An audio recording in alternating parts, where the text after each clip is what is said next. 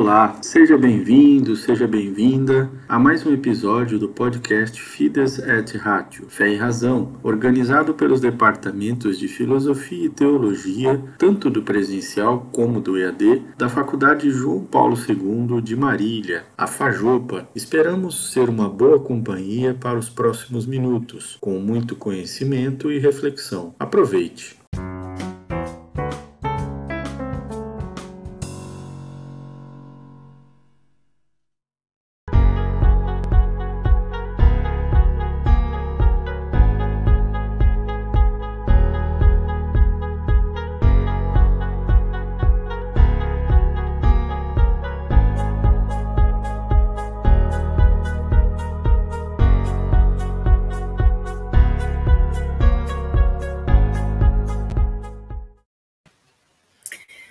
Boa noite, sejam bem-vindos e bem-vindas em mais esta webinar Missiologia. Hoje com o tema Missão e Decolonialidade. Nosso convidado é Padre Estevão Rasquete, missionário xaveriano, graduado em Teologia pelo Instituto Teológico Saveriano, afiliado à Pontifícia Universidade Urbaniana em Roma, na Itália mestrado em Teologia Dogmática, com concentração em Missiologia pela Pontifícia Faculdade de Teologia Nossa Senhora da Assunção, São Paulo. Doutor em Teologia, com concentração em Teologia Sistemático-Pastoral pela PUC Paraná. É com uma grande alegria que recebemos hoje o professor, que é também professor em nosso curso de Missiologia né, pós-graduação e extensão universitária. Alguns perguntaram quando vai iniciar uma nova turma. Se Deus quiser, em outubro vai iniciará uma nova turma e você pode estar participando conosco, mesmo se é de outros regionais, de outras partes do Brasil, é bem-vindo a este curso de pós-graduação extensão universitária em missiologia. Esse tema hoje bem pertinente, a missão, missão e decolonialidade. Vamos ver o que é que o nosso professor ter, tem para compartilhar, partilhar conosco neste tema. É, Padre Estevam Arasquete, Xaveriano, né, nossa família, seja bem-vindo, a palavra é tua. Obrigado, irmã Beth. Estamos aqui, uma boa noite a todos e a todas para essa conversa, vamos na conversa mesmo, sobre esse tema da missão e a decolonialidade. Uh, o tema já pressupõe que a missão tem a ver com a colonização, e, de fato, o próprio termo missão, como nós o usamos hoje, nasceu no século XVI, eh, com a colonização do Ocidente, por parte do Ocidente, do mundo inteiro. Né? Com a descoberta da América, as grandes navegações, etc. Né?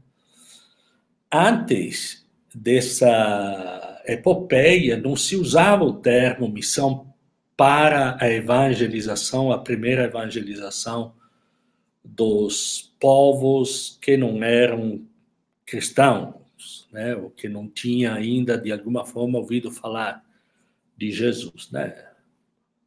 Falava-se outros termos lá, assim, mas aqui nasce o termo missão. Então, a missão tanto do ponto de vista terminológico, como também do ponto de vista conceitual e prático, é ligada intrinsecamente à questão da colonização, que, evidentemente, para nós é um problema hoje. Porque antigamente não era um problema. Se nós fazemos ressuscitar o missionário do século XIX, no começo do século XX, e falamos, nossa, missão foi uma colonização. Ele fala, falaria, claro, sim, a colonização é uma obra de bem, é uma obra de amor que nós estamos fazendo com os povos, né? Evidentemente, a consciência que veio depois, uh, ao longo da história, com a emancipação das colônias, com uh, a emergência dos povos que eram considerados inferiores e que hoje se é, coloca numa, numa pluralidade uh, simétrica, como deveria exatamente ser, né?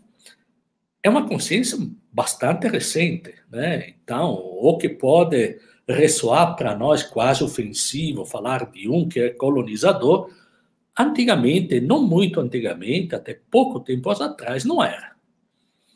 Né? Portanto, eh, veja bem, eh, a missão ela começou com a conquista.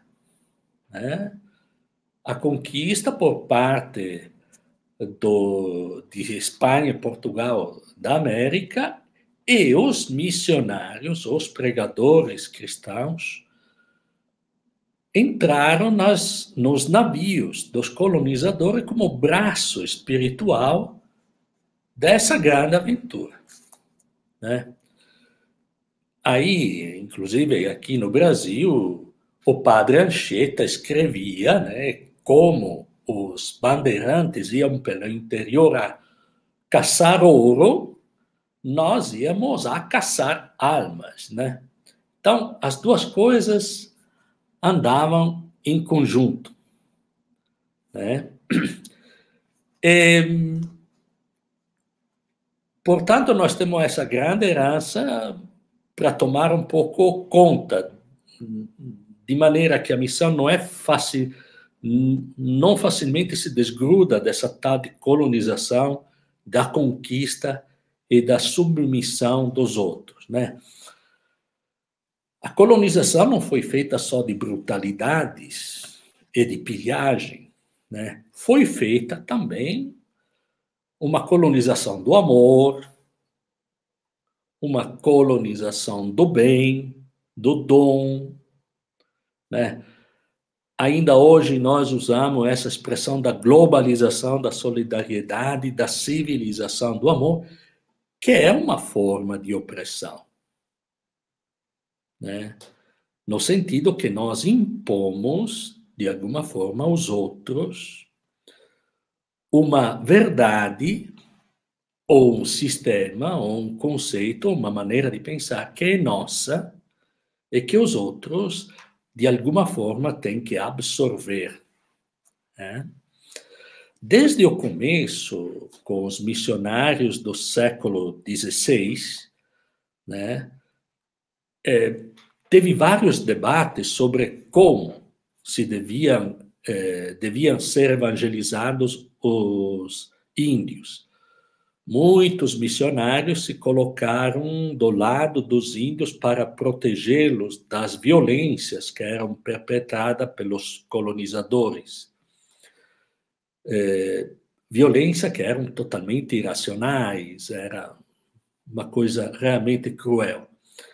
Teve um grande debate sobre o fato se os índios eram mais para os animais e menos para os homens. Né? Concluíram que, efetivamente, esses índios eram pessoas, tinham almas. Essa foi uma grande conquista, não parecia tão evidente no começo. Né?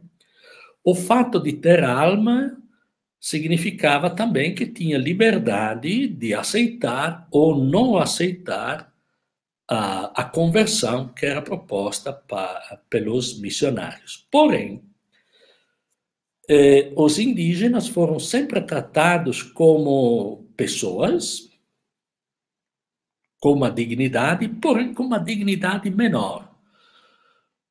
Tinha alma, mas a alma deles é um pouquinho abaixo dos brancos. Devia tinha tinha uma razão, né? uma razão que era mal usada, precisava educá-los, precisava formá-los.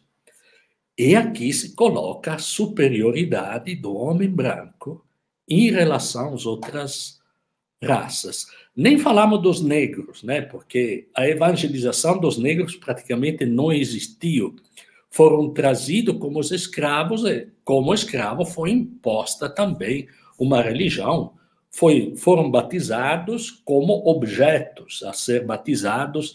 Entretanto, que com os índios teve todo um debate sobre como evangelizá-lo de maneira melhor, Não, com os negros não, não teve debate nenhum. Pronto, é, eram escravos, eram coisas, então eram de alguma forma sujeito a toda a imposição por parte dos colonizadores, né?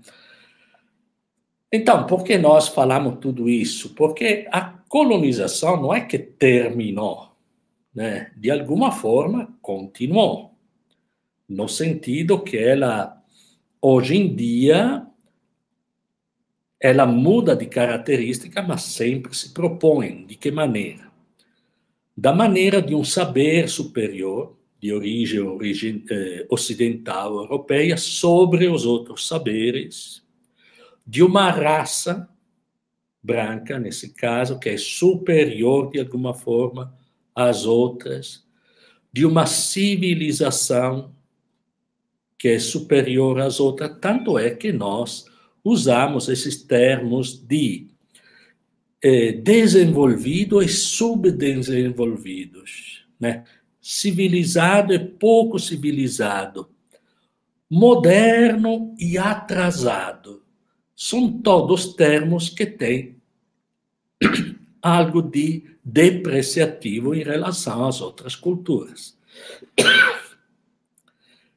É uma maneira ainda eh, de um colonialismo não histórico, mas daquilo que nós chamamos de colonialidade, né? certo eurocentrismo ou uma maneira de pensar que coloca ainda uma certa civilização e também uma certa religião, uma maneira de conhecer a Deus, uma maneira de acreditar como superior as outras maneiras de acreditar e de eh, pensar, imaginar eh, eh, aquilo que nós chamamos de visão do mundo, né?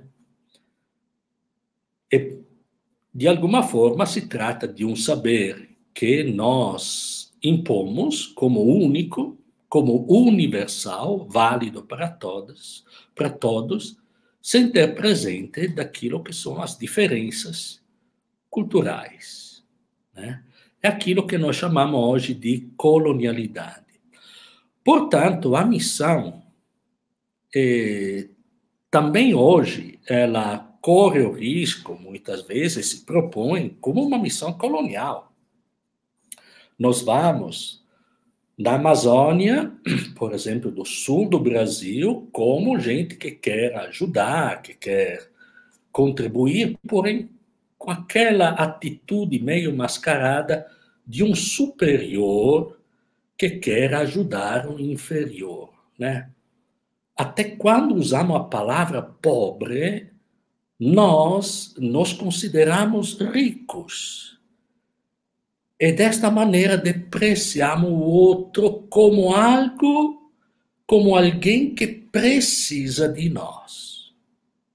Desta maneira, nós demonstramos uma superioridade espiritual, alguém que precisa de nós, né?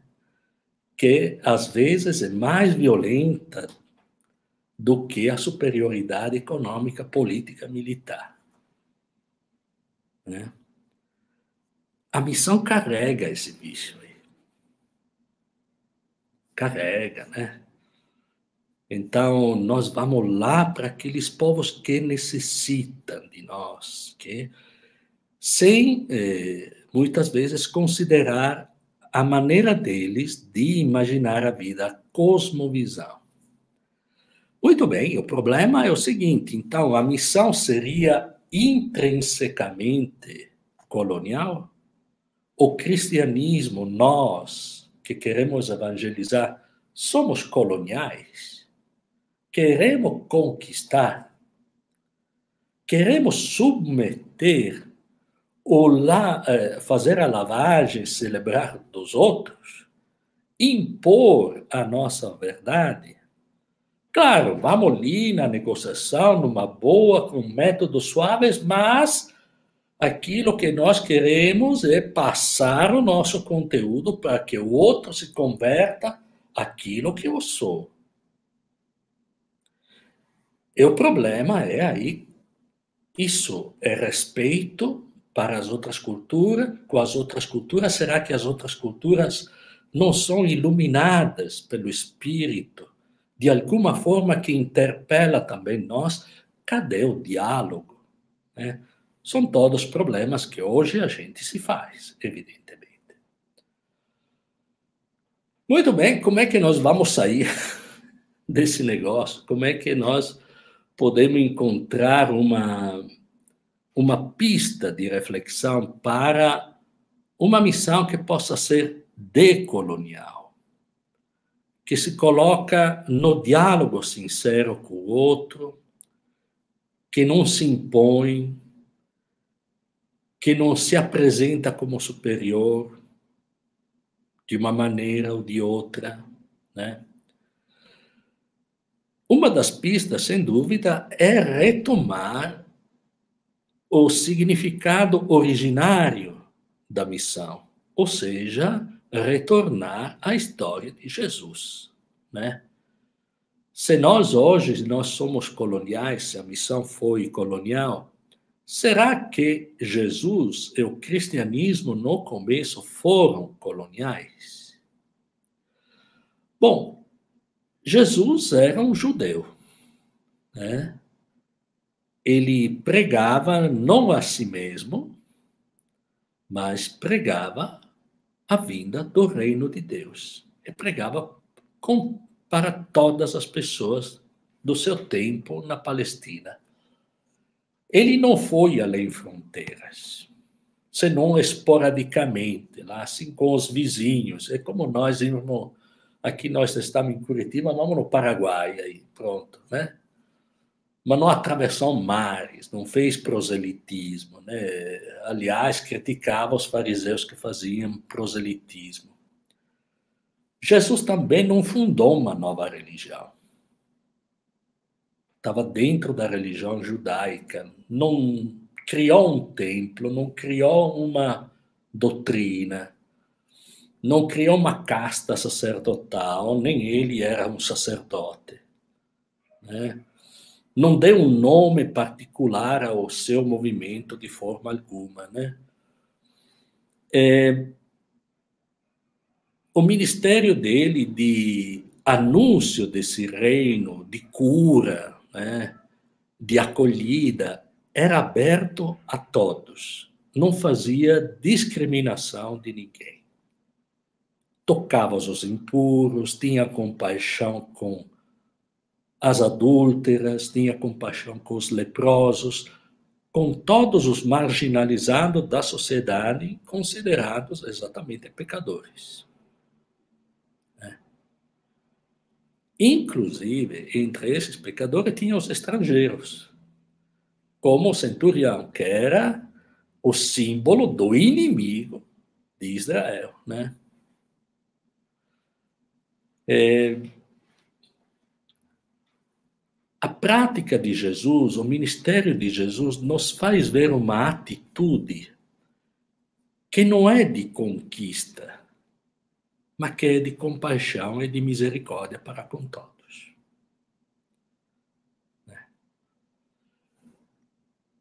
Os discípulos, eles seguiram Jesus mas não entenderam muito bem Jesus até o final, né? acho que no próximo domingo que nós celebramos a festa de São Pedro e São Paulo, Paulo foi uh, aquele que entendeu o que, que significava a verdade do Evangelho, mas Pedro fez uma fadiga extraordinária entender isso, né? E qual era o motivo, né? Logo depois da ressurreição, quando começaram os apóstolos, depois de Pentecostes, etc., a proclamar o reino de Deus no nome de Jesus, esse anúncio era entendido apenas para os judeus. Se vocês leem aí no primeiro capítulo dos Atos, né? Jesus, o ressuscitado, Jesus ressuscitado aparece e fala 40 dias, o tempo inteiro, a vida inteira, do reino de Deus. E eles perguntam: bom, é agora que você vai restaurar o reino de Israel? O que eles entendiam por reino de Deus? A restauração política do reino de Israel, a emancipação da opressão, nada mais legítimo né, para um povo oprimido. Mas não era isso que Jesus estava anunciando. E demorou. Demorou. E de fato, quando os discípulos, repletos do Espírito Santo, começam a ir nas praças e anunciar a, uh, anunciar a boa nova de Jesus, né? anunciaram só a judeus. Vocês veem lá no Pentecostes que eles falam, aquilo, aqueles que eu estava ouvindo eram todos judeus, vindo dos quatro cantos do mundo, só judeus. Não passava pela cabeça deles ainda que tinha que proclamar esse reino para o mundo todo, para todos os povos. Esse foi uma consciência que vai amadurecer aos. De que maneira? Que aos poucos o Espírito impura a igreja, impura literalmente a igreja, a sair de si mesma a sair do seu povo, que se considerava um povo eleito, para fazer participar dessa boa nova a todos. Em primeiro lugar, aos gregos, que faziam parte praticamente das, não só das vizinhanças, mas do império praticamente da época. Esse foi um movimento extremamente sofrido, porque se abrir para uma outra cultura foi um drama. Né? Se vocês vão ler na carta aos Gálatas, uh, Paulo tem que quase pular em cima de Pedro, que não tinha entendido ainda. Né? porque antes da visita dos inspetores de Jerusalém, que era o, que eram os apóstolos que ainda mantinham poder lá, assim, eram judeus, né? É, antes da visita é, à comunidade de Antioquia, que era uma grande cidade do império, que era bastante próxima da Palestina, né? Pedro comia junto aos pagãos. Aí, quando vem os visitadores, ele se retira da mesa. Por quê? Porque um judeu não podia nem tocar, nem se aproximar aos pagãos para não ficar impuro. E Paulo fica bravo. Fala, Pedro, você não entendeu nada. É, com Jesus, acabaram esses negócios aí, né? Depois tinha todo esse negócio, então, os gregos que vinha de outra tradição religiosa, de outra cultura, e ingressavam na comunidade cristã, que era judaica. Tem que se circuncidar ou não? Aí Paulo fala: não, não precisa mais. Mas veja bem, para o judeu, circuncisão tinha a mesma validade do batismo para nós. E foi muito difícil compreender esse negócio que cada um podia participar da comunidade cristã sem abandonar as próprias tradições culturais e religiosas. Né? Então, tudo isso para explicar o quê? Que quando o Evangelho, pega, vamos pegar o Evangelho de Mateus no finalzinho que fala: Ide, portanto, e fazei discípulos todas as nações, né? Esses evangelhos foram escritos depois de todas essas lutas, verdadeiras lutas internas que teve a igreja para se abrir aos outros povos, né? Foram escritos depois e colocaram né, na boca de Jesus, praticamente nas aparições de Jesus, essas palavras de evangelizar a todas as nações como para falar às comunidades que eram ainda fechadas nas tradições judaicas de se abrir, de acolher os outros. Não tinha nada de conquista. Jesus não falou vão para todas as nações para conquistar os povos. Não. Eles estavam fechados nas suas tradições. E os outros queriam também ser partícipes da boa nova de Jesus né? E era um convite a se abrir. E acolher os outros. Vão, não tenha medo, se abra. E faça discípulos todas as nações. Vão. Não, não se feche na sua cultura. Não se feche na sua. Não faça panelinha, se abra, não tenha medo, né? E eles tinham medo danado ainda. Né? Eles estavam muito receosos. Ele cresci, eles cresciam com essa mentalidade que os outros eram impuros, que não mereciam a graça de Deus. Né? Vocês veem no Evangelho, nós lemos também nesse, nesse, nesse mês aí, que quando Jesus fala, estamos no lago de Tiberíade, né? Lá assim, no norte da Palestina, quando falam vamos do outro lado do mar, do outro lado do lago de Tiberíade tem a Decápole, que é um território pagão. Nessa travessia, Jesus fala, vamos do outro lado do mar, acontece uma tempestade, e é onda e é vento, não sei o quê, né? E o Evangelho de Marcos coloca Jesus dormindo dentro do barco num travesseiro. Olha o detalhe. Eu gostaria de ver esse travesseiro, como é que ficou. Mas ele estava tranquilo. Mas o que quis descrever o evangelista Marcos? Que na realidade não tinha tempestade nenhuma. A tempestade estava dentro do barco e manifestava todo o receio dos discípulos a ir ao encontro dos pagãos.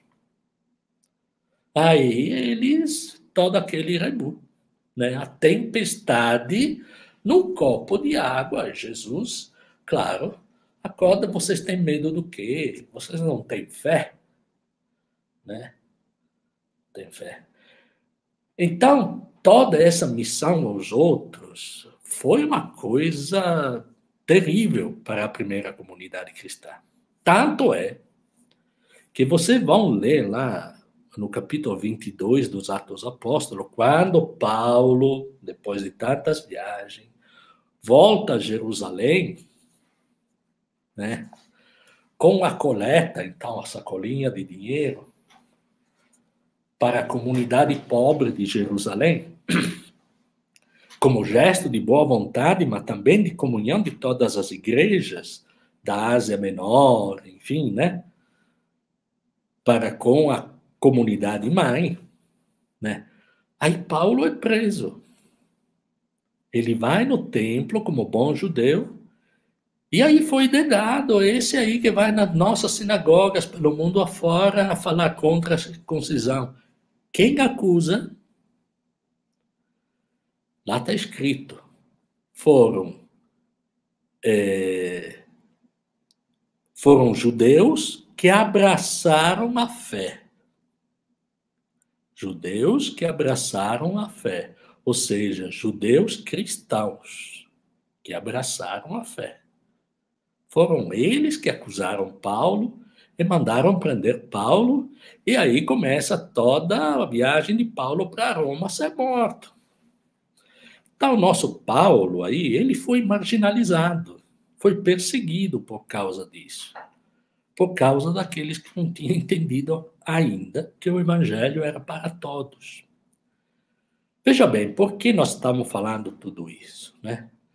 Porque a missão aos povos, e de fazer discípulos todas as nações, é Marcos que fala, é, vão a evangelizar toda criatura, na realidade era um mandato, uma expressão de Jesus ressuscitado para que a comunidade se abrisse a acolher os outros.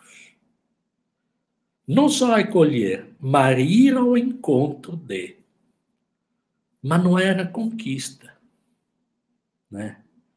Aí, com o tempo, as coisas mudaram. Evidentemente que as palavras do Evangelho tiveram outro significado para as outras gerações que vieram. Muito bem. O que, que temos que fazer hoje, então? Né? Recuperar essa mensagem de Jesus. Né? Que, em primeiro lugar, a missão é um atributo divino. Atributo divino porque é Deus, por primeiro, que se fez missionário, ou seja, que desceu do céu e veio ao nosso encontro. É descer as suas coisas, suas, deixar as suas coisas, a sua casa, a sua parentada, etc., e ir ao encontro. O Papa Francisco fala de tomar iniciativa, de sair do sofá e ir ao encontro. Sem tomar iniciativa, não há missão, não há anúncio do reino de Deus. E vai tomar iniciativa para quê? Para participar com os outros, para comunicar com os outros, né? Para há vínculo, relações, né? E a comunicação não é que eu tenho que converter, eu tenho que me converter junto com o outro. Eu tenho uma palavra de salvação, mas os outros também têm uma experiência de Deus, uma experiência de vida que me chama a conversão é junto com os outros criar esses vínculos que fazem comunidade e promovem a vida. Né? Então, missão é participação na vida dos outros. Nós vamos não como conquistadores, mas como hóspedes na casa dos outros, como peregrinos não vamos como dono, não vamos como donos ou como conquistadores. Temos que ir como peregrinos a ser acolhidos. Por quê? Porque nós temos sempre a tentação de fazer missão como donos, né? Nós esperamos que os outros venham na nossa casa. Sabe por quê? Porque na minha casa eu que mando. Se entro na casa do outro, é o outro que manda. Mas é isso, é isso que é missão. Quer dizer, missão não é acolher os outros. Missão é se dispor a ser acolhido pelos outros. É bem diferente. Né?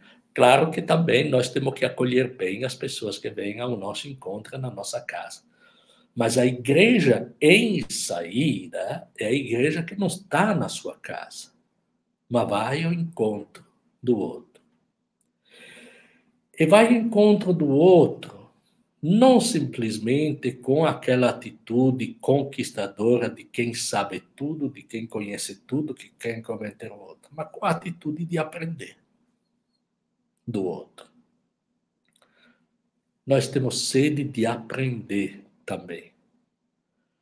Claro que nós vamos anunciar Jesus Cristo que é o caminho, a verdade e a vida. O problema é que nós não conhecemos tudo de Jesus. Nós achamos que conhecemos. Ah, mas a igreja não tem uma doutrina. Claro, é que diz a verdade, claríssimo, mas não diz tudo. Tem sempre alguma coisa, muita coisa, talvez, que nós não entendemos e que os outros entenderam antes de nós, porque veem coisa de um outro ponto de vista que o Espírito de Deus os inspirou para isso. E, portanto, a missão é sempre um diálogo de uma experiência espiritual de fé para uma experiência espiritual de fé e de vida.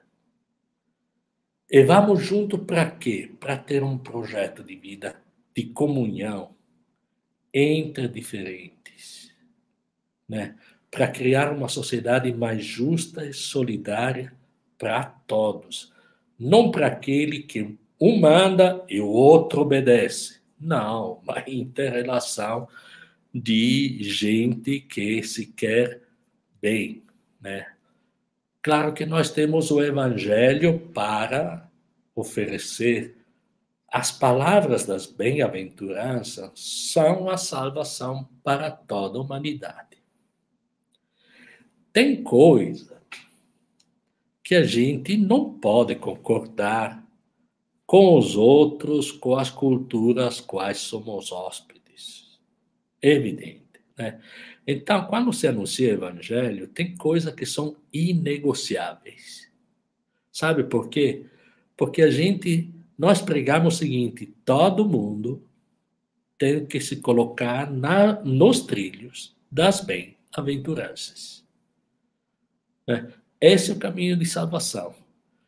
Então, caminho de salvação é seguir a palavra de Jesus na sua essencialidade. Fora desse aí, não tem caminho de salvação. Agora, claro, tem muitas outras coisas as quais nós temos que abrir o diálogo e temos que aprender dos outros, evidentemente. Então, a missão ela se movimenta sempre entre a profecia, o anúncio do reino e o diálogo juntamente, né? Sempre uma atenção que nós temos que ter.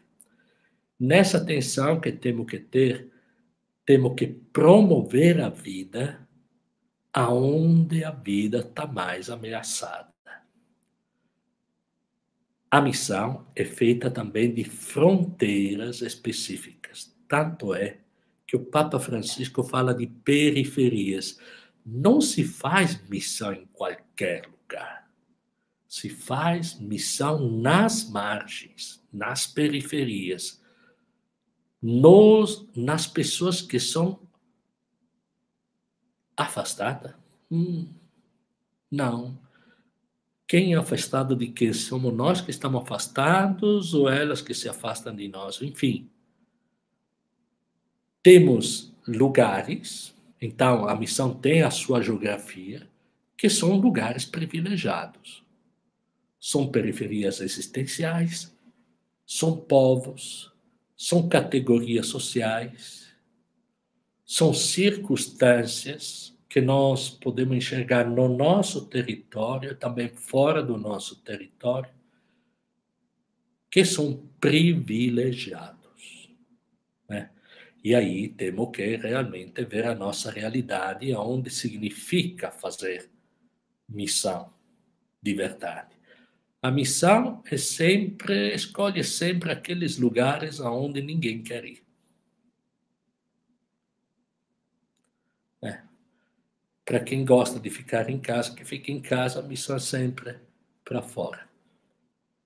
E, enfim, a missão, ela luta para um projeto de vida que seja que seja um projeto comum que salve a diversidade de cada um e que construa relações de solidariedade.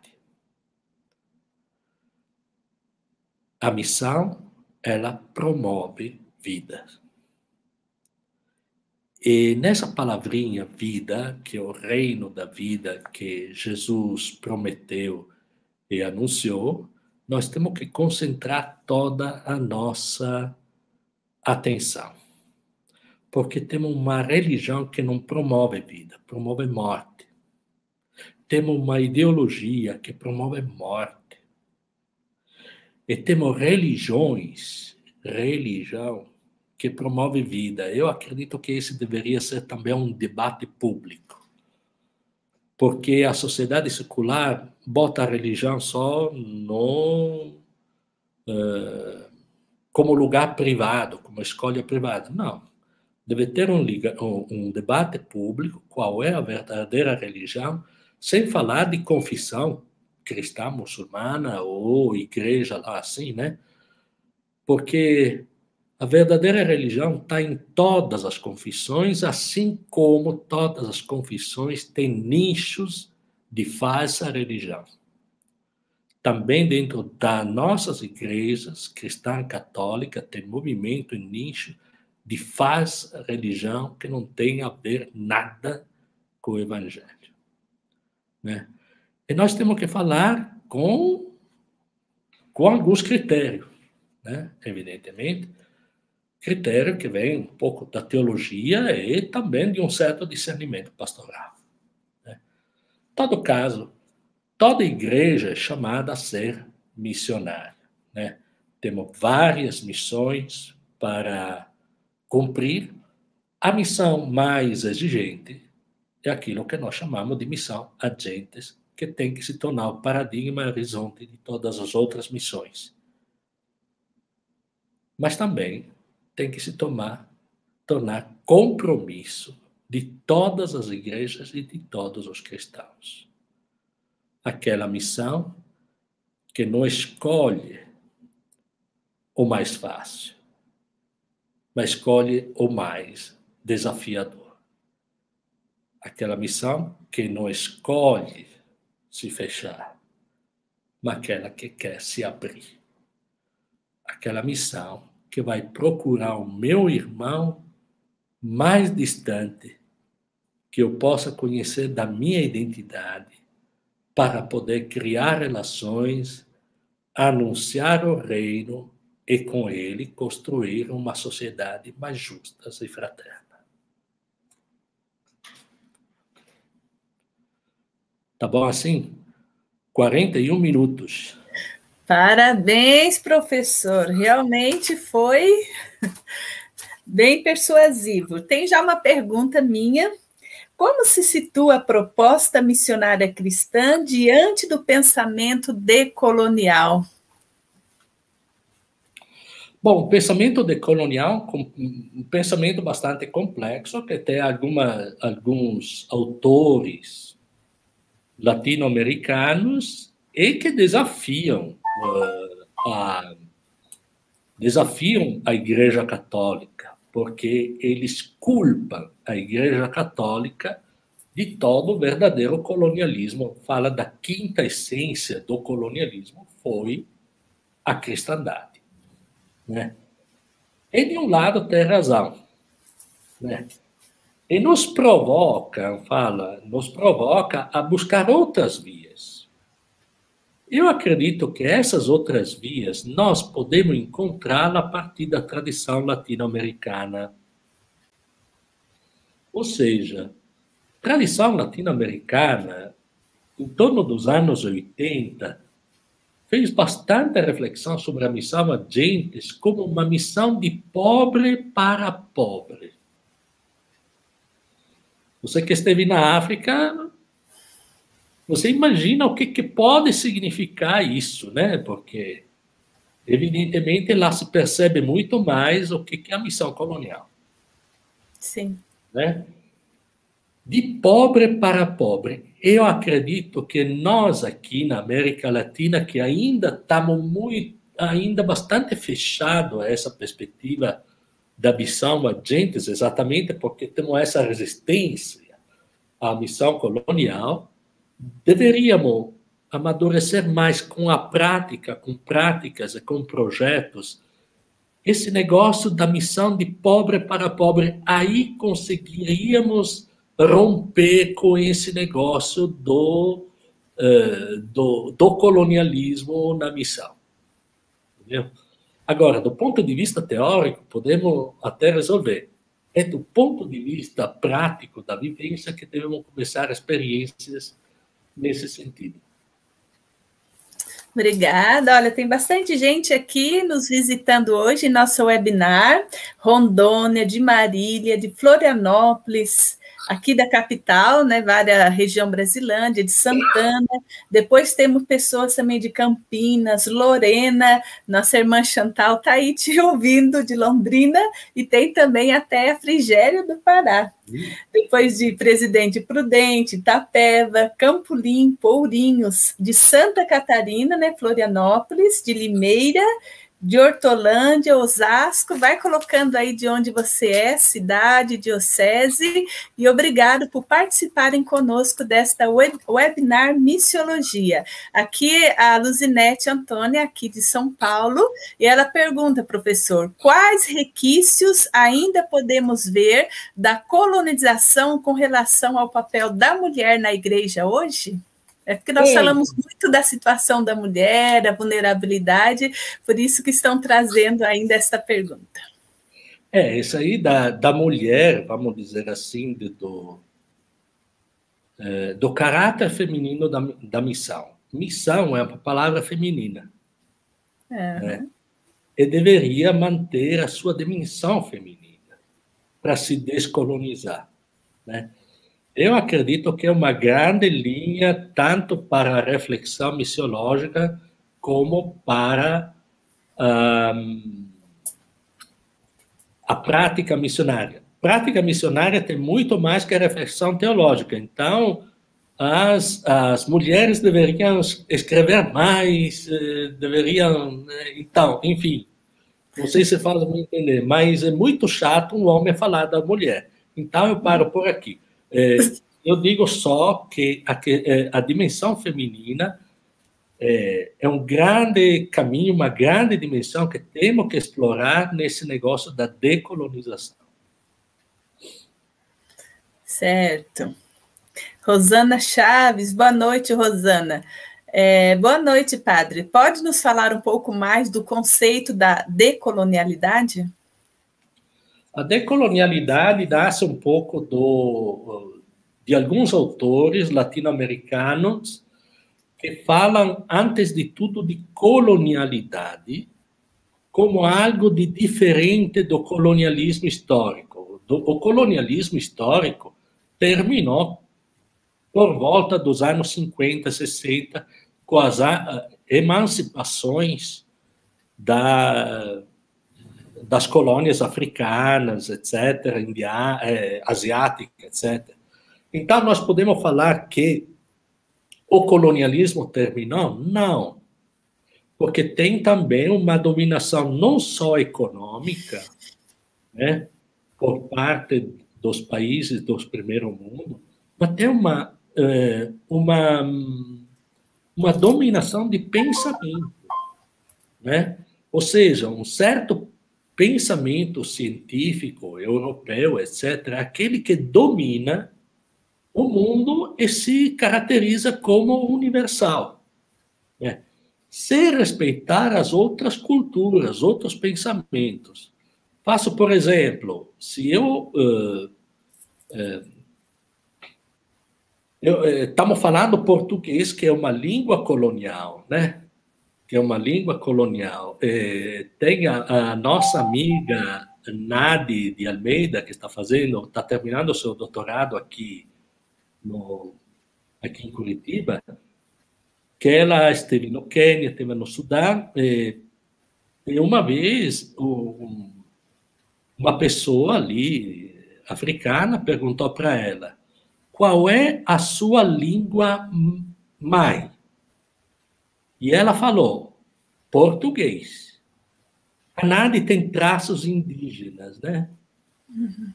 E, e a pessoa rebateu: não, essa aí é a língua dos colonizadores, mas sua língua mãe. É, falou: é, português. Perdemos a nossa língua mãe, né? É, esse é um traço de como, por exemplo, somos colonizados. Nós falamos as línguas dominadoras. Temos um pensamento dominador. Quando nós encontramos nossos irmãos indígenas aqui no Brasil, temos uma, muita dificuldade em entendê-lo porque é outra maneira de pensar, outra maneira de se relacionar, né? que nós classificamos como folclore, né? Tanto é que nós falamos, quando se estuda os povos indígenas, nós falamos de antropologia. Mas quando se estuda a sociedade civilizada, falamos de sociologia. Né? Como se fosse uma coisa para os selvagens e outras coisas para os modernos. Quando falamos de moderno, por exemplo, de pós-moderno, estamos fazendo uma seleção de gente avançada, civilizada. E os outros, né, não são tão civilizados assim, né? Se quero me comunicar, por exemplo, eu falo inglês, francês, italiano, alemão, espanhol, português. Mas quem foge dessa língua aqui é considerado. Imagina fazer uma tese de doutorado numa língua que você encontrou lá no Chad. Impossível. Pai, não existe. Por que não existe? É possível. É hum. possível. Mas o que, que vai. Né? Por quê? Porque não é reconhecida como. E às vezes são línguas muito bem elaboradas, mas que não são dominadoras. Né? Então, a nossa maneira de pensar, ela domina, que é uma maneira de pensar europeia, dominou o mundo colonizou o mundo. Né? E tanto é que o Papa Francisco, na Laudato Si, coloca alerta, atenção, que não tem uma maneira de pensar só. Né? Tem muitas maneiras de pensar, tem muitas cosmovisões, maneira de imaginar o mundo. Né? Não se trata aqui agora de, de, de, de desfazer a ciência, não se trata de entender que tem várias compreensões que podem ser se ajudar uma com outra, desde que nós consideramos a outra também no mesmo nível da nossa. Então, temos essa colonialidade. A decolonialidade seria exatamente aquele esforço intercultural que nós temos que fazer em comunicar, em recuperar as culturas e os modos de ser que foram reprimidos.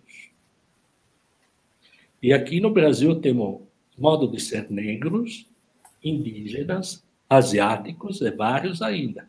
Tem o modo, tem a maneira de viver e de pensar feminina, que é diferente da masculina, né? Mas a nossa sociedade é talmente patriarcal que parece que aquilo que vale é o masculino. Né? E por aí vai. Faríamos muitos outros exemplos. Né? E tem uma maneira também de considerar o ser. Né? Uma coisa é ser, uma coisa é ser subser. Né? E é verdade, nós somos racistas. O racismo está dentro da nossa alma. Nós temos que fazer um trabalho danado para tirar o racismo de nós. E não digo só, só dos brancos, mas também dos negros que interiorizaram isso aí, né? Uma vez, né, é, é, eu fiz uma viagem no Moçambique, né, e falando, e falando com umas pessoas lá assim, da situação do país, lá assim me fizeram com a mão, né? Eles negros falaram, é, sabe, o problema tá, né? Interiorizaram o racismo. Quer dizer, é, é uma é uma opressão da consciência, não, uma subestima, né? Que é terrível. E isso faz parte daquilo que nós chamamos de colonialidade, e a decolonialidade seria exatamente tirar esse opressor da nós, que Paulo Freire falava que é um parto dificílimo.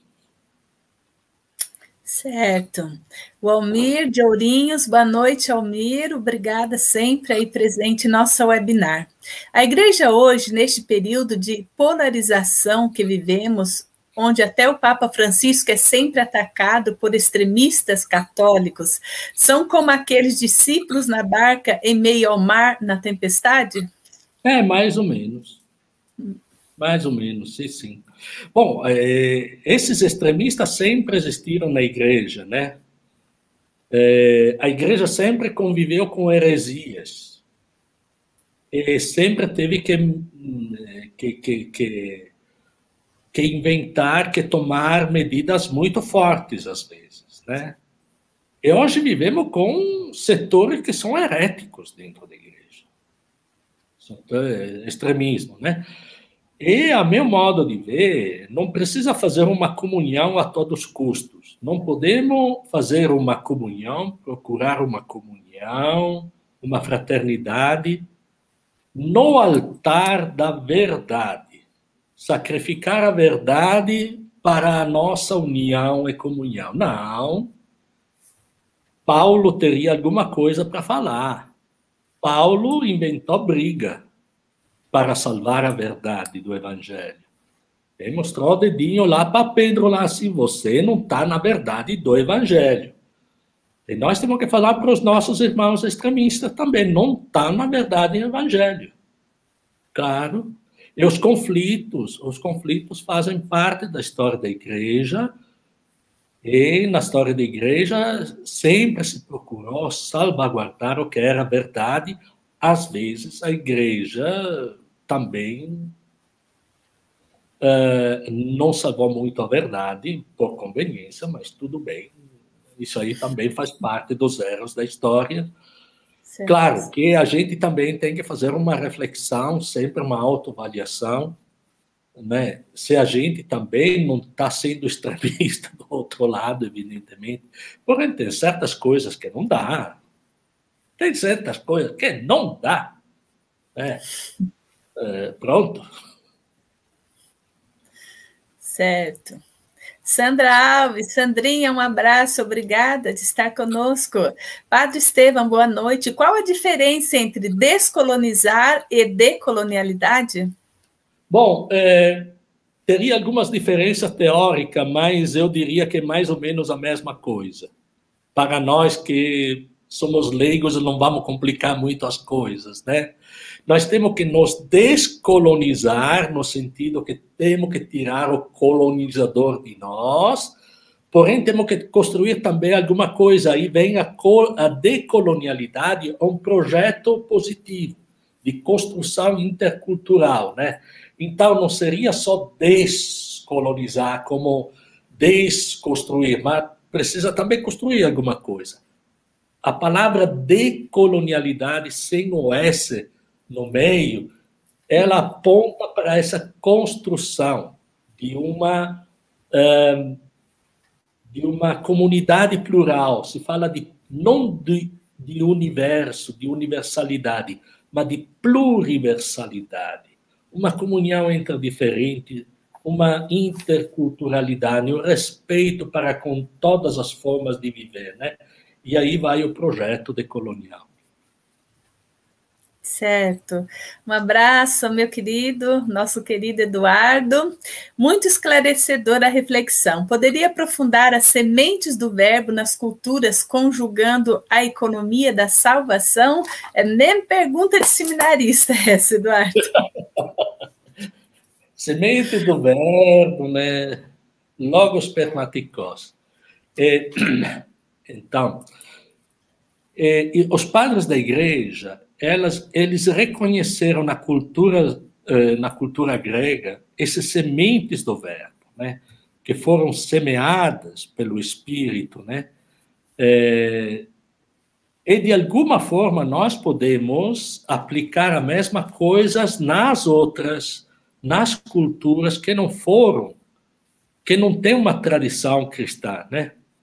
Deus falou também para esses uh, para esses povos, para essas pessoas. Podemos falar só de semente?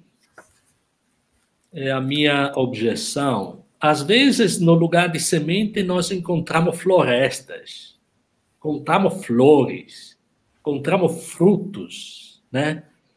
E encontramos já coisa bem madura lá, assim, né? Que temos que reconhecer, né? E assim como os outros reconhecem em nós sementes do Deus deles, né? É isso que a coisa é, é, se torna um verdadeiro diálogo, né?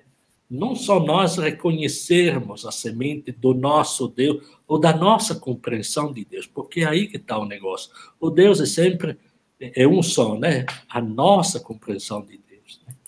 mas também que eu, seria interessante e é interessante que os outros reconhecem nós semente da compreensão deles, né? Esse que acho bastante interessante, mas foi um dispositivo que os padres da igreja, né, encontraram para um diálogo com a cultura grega. Um diálogo que se colocou em um nível especulativo bastante alto, diga-se de passagem. Mas, com certeza, sim, é um, um dos recursos que hoje nós podemos trabalhar nessa questão da evangelização cultural. Certo, gostaria de fazer aqui, lembrar, né? O padre Stefano, eu, a mais outros, é, fazem parte da equipe do SEMLA, que é Centro de Estudos Missionário Latino-Americano.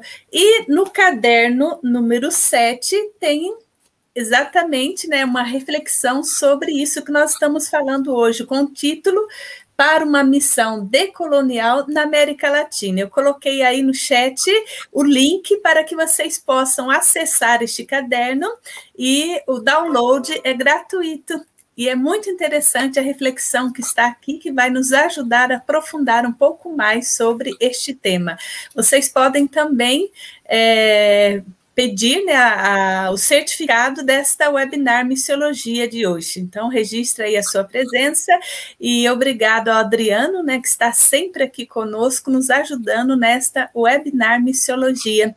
Padre Stefano, as tuas considerações finais, por favor. Agradeço a, a oportunidade, espero ter contribuído alguma coisa. Para mim, sempre é bastante complicado falar uh, online, assim, sem ver as caras. Mas você Mas... me vê. Isso aí, olha. Só tu, Beth, né? Enfim, mas é... Enfim, espero, espero ter contribuído. Muito obrigado. Nós que agradecemos. Lembrando, nossa próxima webinar, dia 7 de julho, com o tema Liderança da Mulher no Antigo Testamento com Freildo. E depois vamos ter também Maria Madalena, um exemplo de liderança no movimento de Jesus que será no dia 21 do 7. Agradecemos mais uma vez a essa colaboração, essa parceria com a Faculdade João Paulo II de Marília, e sempre o Adriano, a Débora, que nos ajudam aí na parte técnica, e lembrando né, que em breve, em outubro, teremos a nova turma, se Deus quiser, do curso de pós-graduação e extensão universitária em missiologia. Mesmo que você é de outro estado, pode ser nossos alunos, pois é totalmente à distância, né? Uma oportunidade aí de atualização em missiologia. Agradecemos a todos os alunos, a todas as pessoas que participaram conosco nesta noite em mais esta webinar Missiologia. E também a família Xaveriana aí presente, né? Temos irmãs de Londrina, do Pará, também leigos e leigas da família Xaveriana aqui presente. Nosso abraço a todos e nos veremos, se Deus quiser, no dia 7 com mais uma webinar Missiologia. Obrigada, Adriana, a você e a toda a equipe aí da Faculdade João Paulo II de Marília. Até a próxima vez, se Deus quiser.